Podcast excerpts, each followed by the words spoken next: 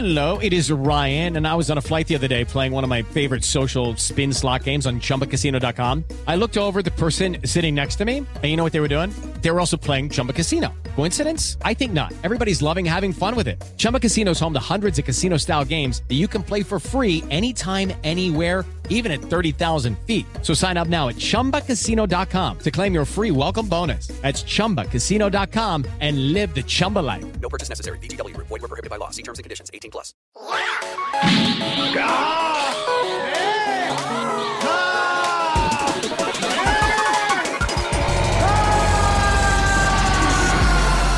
Cartuneando.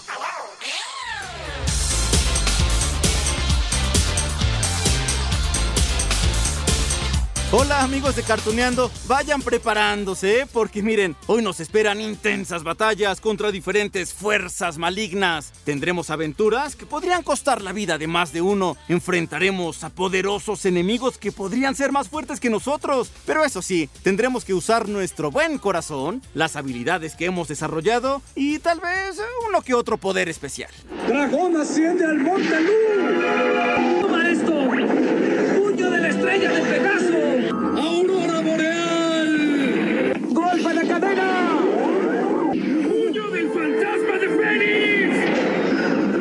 Amigos de Cartuneando, el capítulo de hoy estará dedicado al género shounen, shonen, es decir, aquellos mangas, animes que están dirigidos principalmente al público masculino, donde los protagonistas son hombres jóvenes con un pasado tormentoso y sí, tuvieron que entrenar muy duro para enfrentarse a todo tipo de adversidades. En ese género encontramos títulos de los cuales sí, ya hemos platicado, por ejemplo, Dragon Ball, Naruto, Los Caballeros del Zodiaco, pero también hay otros de los cuales hablaremos en esta ocasión. Se los voy adelantando. Las aventuras de Fly, Slam Dunk, ¿se acuerdan? Senki y Yu Yu Hakusho. Veamos, vamos a hablar del primero. Fly, ¿qué te ha pasado, Fly? Lo siento, Fly. En estos momentos es imposible que pueda luchar a tu lado. Y tú sufres, yo lo siento en mi corazón. Lo único que ahora puedo hacer es orar por ti.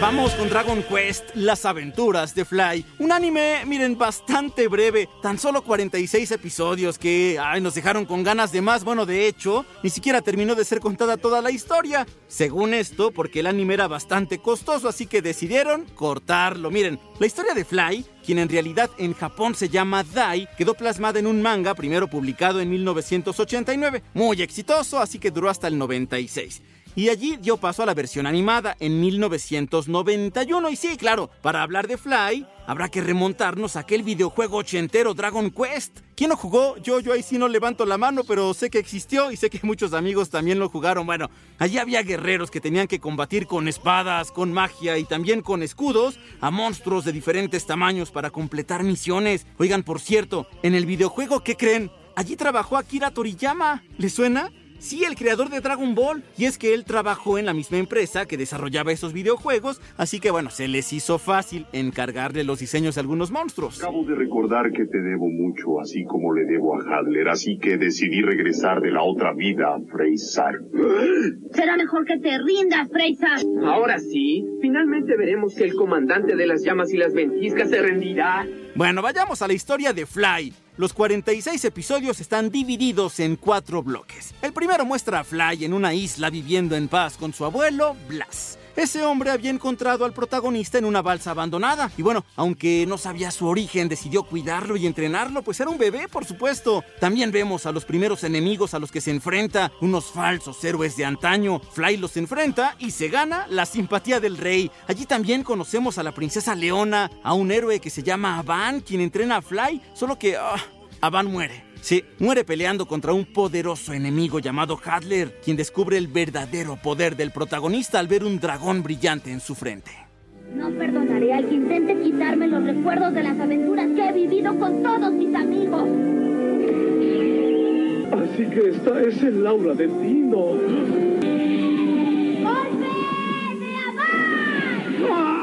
Fly dándose cuenta de esa amenaza que representa su nuevo enemigo, Hadler, Hadler reúne a los seis batallones del ejército del mal con el fin de aniquilar a Fly antes, antes de que él se vuelva un ser poderoso e invencible. Por su parte, el joven encuentra un nuevo amigo, Pop. ¿Se acuerdan? Sí, también fue discípulo de Avan y las aventuras continúan. Allí están los enfrentamientos contra Crocodile, el rey de las fieras, el rescate de la princesa Pupnik, la alianza con Mam, la feroz batalla contra Junkel, quien había sido engañado por ese villano Hadler. No te des por vencido, Fly. Pase lo que pase. Pronto estaré contigo. No te puedes morir. Fly, escucha, debes olvidarte de todo y renacer como mi hijo Dino. No, te lo daré. Como verán amigos, bueno, en muy pocos capítulos, 46 les decía, de las aventuras de Fly, tuvimos infinidad de batallas. Pero bueno, los productores de Japón, ¿qué le va a hacer uno? A ver, decidieron no continuar con la historia porque resultaba costosa. Y es que miren, las series shonen requieren de un trabajo de muchos dibujantes, animadores, todos los que hacen los efectos especiales, por supuesto, gran personal para impresionar con cada una de las batallas. Y por eso lo cortaron. Es inmune a los poderes del símbolo del dragón. Amigos, por favor, vengan a darme energía, vengan. No tiene caso. Tu voz no saldrá y las voces del exterior no entrarán. Estamos completamente solos.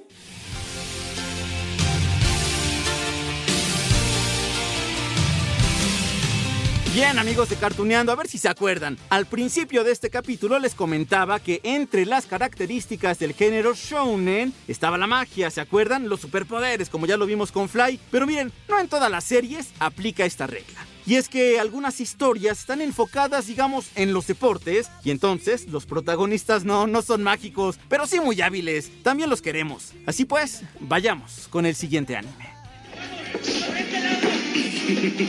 Yo soy el genio del básquetbol. Mi nombre es Kanamichi Sakuragi. Y así es como se hace.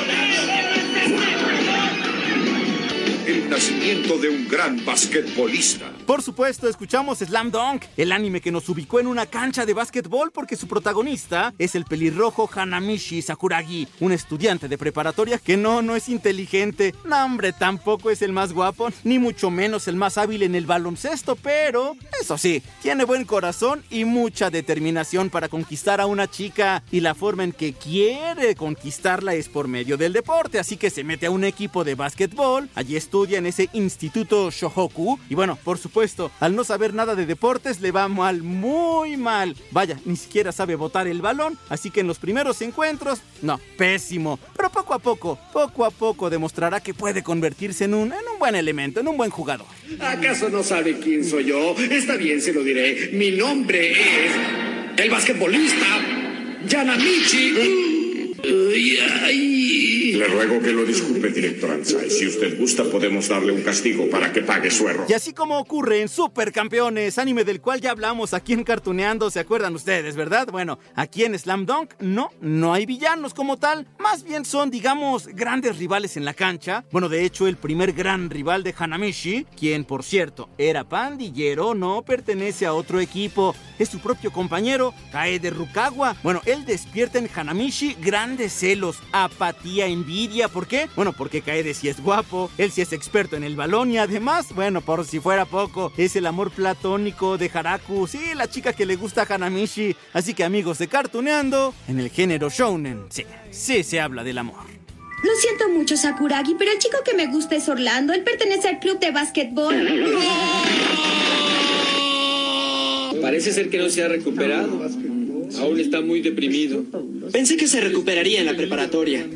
Por supuesto, Slam Dunk fue un anime exitoso, sí. Su estreno fue en 1993 y después de 101 capítulos terminó en el 96. Bueno, de hecho, al igual que otros animes, nació de un manga exitoso del cual se han vendido hoy por hoy 121 millones de copias, nada más en Japón, ¿eh? Eso a pesar de que en aquel país el básquetbol, pues no, no es el deporte más popular, digamos. Y se los digo nada más para, de verdad, ver el verdadero poder de las series animadas. Es sorprendente. Maldito míope. ¡Sakuragi! Quieras o no, yo te eliminaré a como dé lugar. ¡Ay, no huyas, míope! ¿Cómo te atreves a ignorar al talentoso Sakuragi? ¡Espera!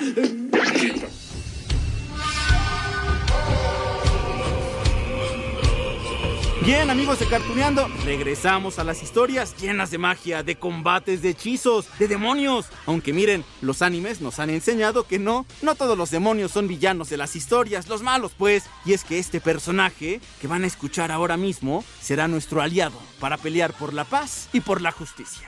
Ahora, Cherry, haz una estrella de cinco picos y di la siguiente frase. Yo liberaré el lazo inmóvil. ¡Ven, Senki!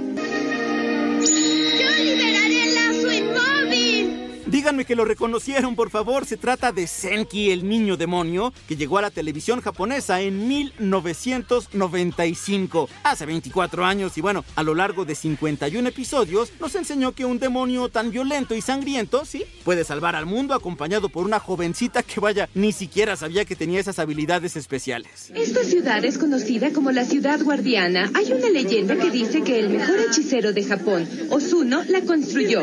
Dicen que evitó desastres y protegió al país del infortunio usando la fuerza de uno de sus guerreros. Por eso le llamamos ciudad guardiana. ¿De qué se trata Senki? Bueno, la leyenda cuenta que en tiempos ancestrales un demonio llamado Karma intentó destruir al mundo con unas semillas del mal, pero gracias a la fuerza de un poderoso guerrero llamado Senki, el mundo volvió a la normalidad. Osune Eno, un maestro del templo Eno, por supuesto, pues no tuvo más remedio que encerrar a Senki en un pilar. Y es que bueno, Senki sí fue el salvador, pero era violento, era salvaje. Su poder era descomunal, así que el guerrero quedaría confinado en un pilar por tiempo indefinido, en espera de que pues algún sucesor, en un futuro muy lejano, pues pudiera romper ese sello, un sello que se llama Bayula, y volver a convocarlo en la lucha. ¿Saben cuántos años tuvieron que pasar? 1200 hasta que conocemos a la joven Cherrieno. Ella rompe el sello mágico y libera a Senki. Ah, bien, por fin estoy libre. Abuela Saki, ¿este pequeño es nuestro guerrero?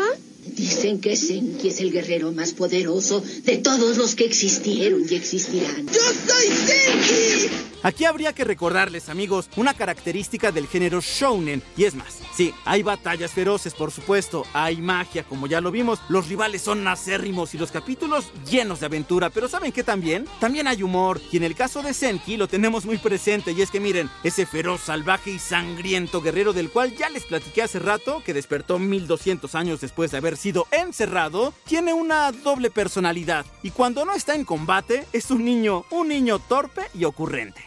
Volví a ser igual. No es posible. Soy el guerrero más poderoso. No puedo estar para servir a una niña. Dilo de nuevo. ¡Acabaré contigo! Eres tan débil y tan pequeño. Cierra la boca.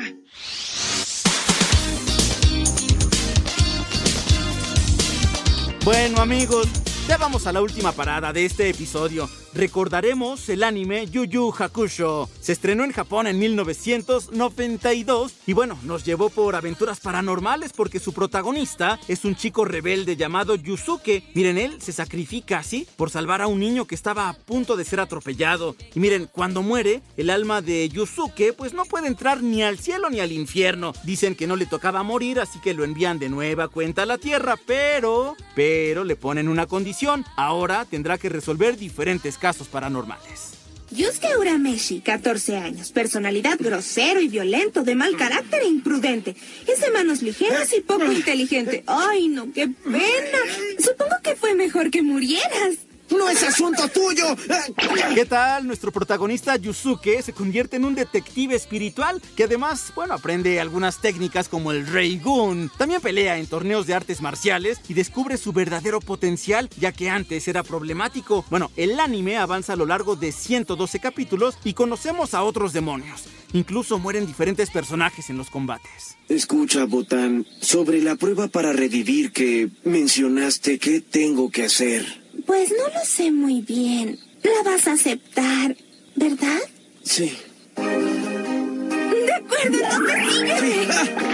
Bien amigos de Cartuneando, esos son tan solo unos cuantos ejemplos del género shounen que ya les decía, está enfocado al público masculino y bueno, para concluir con fuerza les tengo una plática con alguien que ya ya conocen. Se trata de Arturo Cataño, ahí lo escucharon hace poco en Massinger Z en ese capítulo del robot gigante y bueno, él, si lo recuerdan, él es un experto en temas de anime y manga, así que nos ofrecerá su opinión sobre este género. No los hago esperar más, aquí les dejo la charla.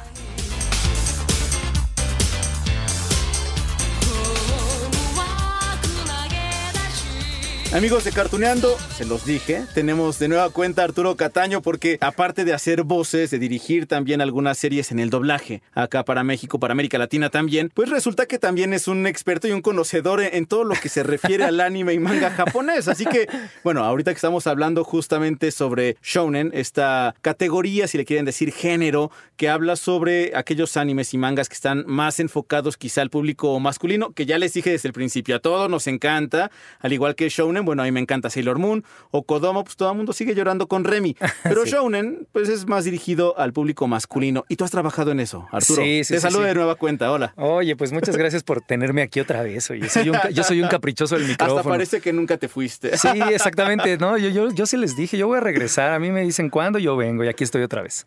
Oye, pues cuéntame, en esto de- del shounen, ¿en qué has trabajado? Mira, recientemente estuve dirigiendo la famosa serie de Nanatsu no Taisai, que son Los Siete Pecados Capitales, una serie para Netflix que básicamente trata sobre la vida de, de un muchacho que tiene que redescubrir sus orígenes y sobre sus orígenes entender cuál es su misión en el reino al cual pertenece y que junto a sus amigos los otros pecados capitales le dio la espalda, fue desterrado y tiene que encontrar la verdad de eso tras ese destierro y tras sus orígenes. Me, me encanta cómo pronuncias ya el japonés como, como si fuera cualquier cosa, mientras uno aquí tiene que estar. ¿Qué? ¿Cómo? Repítenos otra vez el nombre de esta. Nanatsu no Taisai. Es, bueno, esa es una pronunciación un poco más llana.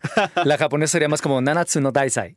Oh, ok, nos quedamos con la otra que es más llana. Pero también hiciste a Tenma, Tenma en Lost Canvas, que es, digamos, del universo alterno de Saint Seiya, de los Caballeros del Zodíaco, que aparte es de tus series favoritas. Así es. Trabajaste allí, es un sueño, ¿no? Sí, lo es. Es la precuela de los caballeros, la serie original, los, los caballeros de 200 años en el pasado, la primera guerra santa, conocida. Allí está Doko y está. Está Doko, Shion. Shion de Aries, está, bueno, Sasha, la, la antigua Atena, está eh, Yato de Unicornio, Yosurija de la Grulla, son otros caballeros de bronce que se suman a Tenma de Pegaso en esta misión por proteger a la diosa Atena. Y, a mí me encanta que platiquemos justamente de este anime porque, así como lo hemos hecho hace ratito con otros que, que hemos tocado, hay algunas series que pareciera que, que no tienen fin, que aún no, ya, no ha llegado el final, por algo.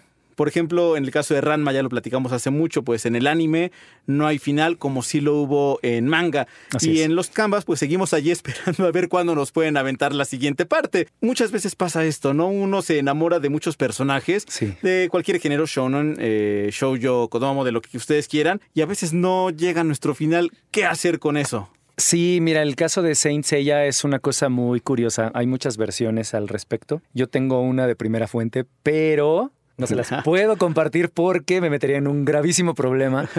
Pero bueno, básicamente es un asunto de, mm, de intereses, digamos, en Japón, que tiene que ver directamente con Saint Seiya y eso es lo que ha evitado que se haya podido producir una continuación de una muy exitosa serie. ¿Por qué digo muy exitosa? Porque justo The Lost Canvas entró en el punto exacto en el que se transformó el modo de distribuir a nivel internacional. Dejó de ser únicamente la televisión y entró de lleno el streaming. Entonces, The Lost Canvas todavía fue de estas series que forzaron la venta en Blu-ray. Entonces, desafortunadamente, si bien no le fue mal en Japón, no era lo que ellos hubieran esperado. Sin embargo, en el mundo fue un boom absoluto. Porque evidentemente la construcción de la serie era una belleza. Teshigori Sensei, que es como le llamamos cariñosamente a la, a la creadora de, de Lost Canvas, pues es una de las, pues de las alumnas predilectas de Masami Kurumada, que es el creador de Saint Seiya. Y que Masami Kurumada no solamente es de, de Saint Seiya, acá llegó Beta X también. Así es. Que era súper parecido, era como si viéramos a Pegaso, Sí, pero ahora sí. en, otro, en otra historia. Con una armadura más robótica. Sí. sí. sí, sí, sí, es cierto. Y ella, bueno, básicamente creó esta bellísima historia de la pre- una precuela de los caballeros que vivieron 200 años antes de la época moderna. Estos personajes de 1800. Oye, Arturo, tú que eres experto en todo esto y que inclusive nos platicaba hace un par de semanas que eh, ha viajado mucho a, a Japón justamente por esta visión empresarial que tiene para la distribución y por todo su trabajo. Correcto. Esto de, de todavía mencionar que, que un anime es género shoujo, que otro es género shonen, todavía sirve en este mundo globalizado y donde pareciera que a todo mundo nos gusta todo. Eh, definitivamente sí. Yo, yo creo que es muy importante porque es parte de la cultura japonesa delimitar qué tipo de género estás mirando, estás viendo. ¿Por qué? Porque eso obviamente te ayuda a entender qué tipo de, de contenido prefieres. Es como decir, yo veo drama, yo veo acción, yo veo comedia. Básicamente, en este caso, ellos sí delimitan, obviamente, lo que acabo de mencionar, acción, comedia, drama, suspenso, pero también delimitan a qué a qué nicho o a qué objetivo principal va dirigido el contenido. Niños pequeños, solamente chicas, ambos géneros, gente mayor. Hay manga también para adultos y no hablo de manga subido de tono, Del 3X. Exactamente, no, hay manga como para más adultos con contenidos mucho más profundos. Entonces sí es importante porque eso al, final del día nutre muchísimo más las capacidades de una industria. ¿Hay algún anime del género shonen que, que a ti te guste, que, que te gustaría que a lo mejor que nosotros lo pudiéramos ver y que nos compartas? ¿Nos lo Eh, dejes de tarea? Los siete pecados capitales Ahí es, está. es una belleza de serie, es, es un contenido hermoso, es una alegoría justo a eso, a los siete pecados capitales y cómo cada uno puede consumirte o puede salvarte. Repítenos el nombre en japonés. Nanatsu no Taisai. Ese fue El llano. El otro es. Nanatsu no Taisai. No, hombre, tenemos que tomar clases de japonés, que no es nada fácil, seguramente, amigos. Pero miren, allí está la tarea para ver esta serie. Está en Netflix, entonces es, más correcto. fácil verla. Dos temporadas y una película. Ahí y está. Continuando. Perfecto, pues Arturo, te agradecemos muchísimo, de verdad. Ya estuviste con nosotros dos veces, seguramente estarás más, Las que quieras, las que quieras. pero muchísimas gracias. A ti, amigo, muchas gracias por invitarme. Amigos de Cartuneando, miren, si ustedes recuerdan, echamos un vistazo al pasado, ya estuvimos repasando el género shoujo, que es el de las mujeres, el género kodomo, que es el de los niños, y el shounen también, que es el público masculino, así que hemos dado ya un panorama muy completo, aún nos falta mucho que comentar de los animes de Japón, pero eso será más adelante. Por lo pronto les dejo un gran abrazo aquí en Cartuneando. Oigan, y ya saben, si tienen alguna complacencia, algo de lo cual quieren que nosotros hablemos, escríbanos arroba Lalo González M y de verdad nos hará muchísimo gusto poderlos leer.